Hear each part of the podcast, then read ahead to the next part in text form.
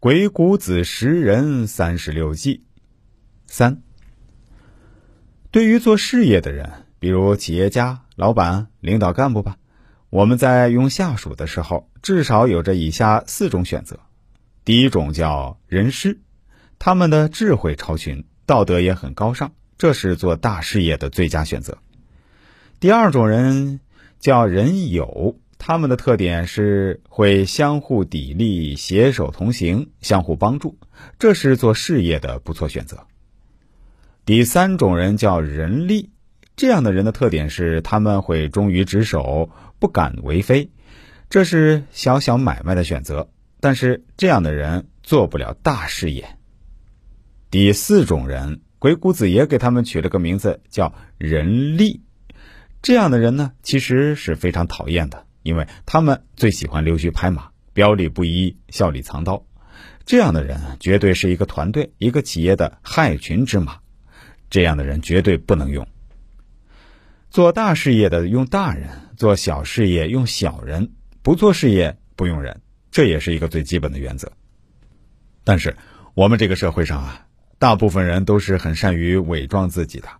我们识人的过程中，很容易一不小心看走了眼。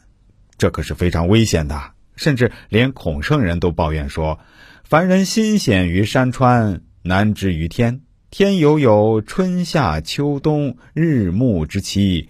仁者厚貌深情，故有貌怨而义，有长若不孝，有顺怀而达，有坚而缓，有缓而谦。到底怎么样考察对方真是我们需要的人呢？”既然要用人，就肯定会看人识人，因为人是会伪装的。汉光武帝刘秀是很善于知人识人，但却被庞蒙迷惑了。曹操是明察将士的高手，还是给张翼骗了？为什么呢？因为人的内心和外表很容易迷惑人。比如目空一切的人，想得道高人，其实并不聪明。比如卢藏。满口仁义道德，看上去像正人君子，其实不是君子。比如王莽，鲁莽的人好像是很勇敢，其实很怯懦。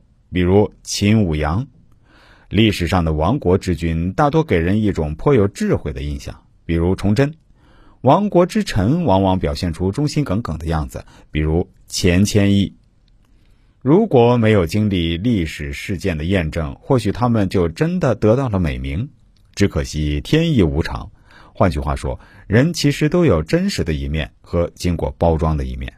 诸如创业者一堆头衔，认真你就输了。一个人是否牛逼，并不在于头衔的多少，而在于真才实学。头衔只能保持一时的美名，而不能长久。这也是我们需要修炼的主要原因。连儒家都在感叹人心为微。